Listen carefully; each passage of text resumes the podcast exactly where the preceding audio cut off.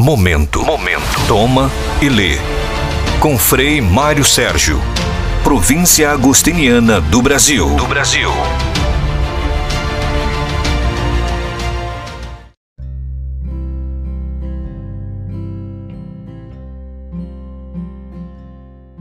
Olá, bem-vindo. Você está no projeto podcast sobre a espiritualidade de Santo Agostinho comigo, Frei Mário. Hoje nós vamos falar de um assunto interessante que é o equilíbrio e a moderação. Nos escritos de Agostinho aparecem muitas vezes palavras como ordem, medida, proporção, moderação e equilíbrio. Inserido dentro de um contexto filosófico clássico, ele conhecia dois conceitos fundamentais para o mundo antigo, presentes na entrada do antigo templo de Delfos, na Grécia Antiga: o conhece-te a ti mesmo e o nada em excesso. O ensinamento ético derivado dessa antiga tradição, da qual Agostinho se fez porta-voz, diz que é preciso ter equilíbrio no uso das coisas.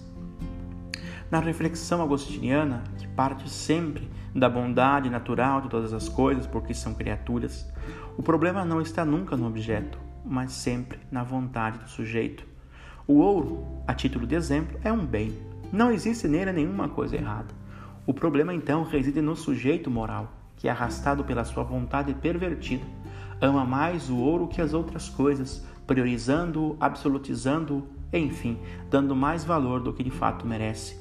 Por isso, o nosso santo afirma que o pecado, no fundo, consiste em abusar do bem. O pecado nada mais é do que a perda da autonomia da nossa vontade. Por várias vezes e em várias ocasiões, Agostinho exorta-nos a buscar o necessário, contentar-se com pouco e colocar rédeas aos nossos caprichos. Pois, como disse, nada será suficiente para aquele que não colocou limites aos seus caprichos. Na sua regra de vida, escrita para os religiosos, deu um importante princípio: é melhor precisar menos do que ter mais. Ele sempre foi o inimigo do supérfluo, das coisas em excesso, das sobras, dos acúmulos e dos luxos. Aliás, em um sermão bastante duro, criticou aqueles que têm demais e nada e não olham para aqueles que nada têm. Todo o supérfluo nosso é o necessário de alguém. As sobras dos ricos é o pão nosso de cada dia dos pobres. Definia a riqueza não como posse e acúmulo, mas como controle do desejo, como liberdade diante das coisas materiais se perguntou em um sermão: quem é então o verdadeiro rico? É aquele que nada necessita. Por isso, precisamos ser pobres no desejar, para que sejamos livres no atuar diante das coisas materiais. Agostinho ensinou sempre que a moderação o equilíbrio que nada mais são do que nomes novos para uma virtude antiga, a temperança. A temperança é a virtude que nos ensina a sermos senhores de nós mesmos, jamais escravos de nossos prazeres. Por meio dessa virtude, o homem exercita aqueles elementos que o distinguem dos animais, tais como o autodomínio, a reflexão. Quando ultrapassamos, pois, a justa medida, se ultrapassam os limites da civilidade e da barbárie.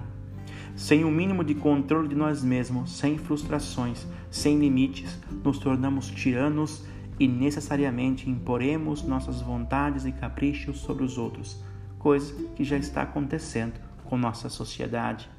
Enfim, um pouco de sacrifício, autocontrole, limitações, frustrações nos tornam mais dóceis aos sofrimentos dos outros e nos preparam para viver melhor em sociedade.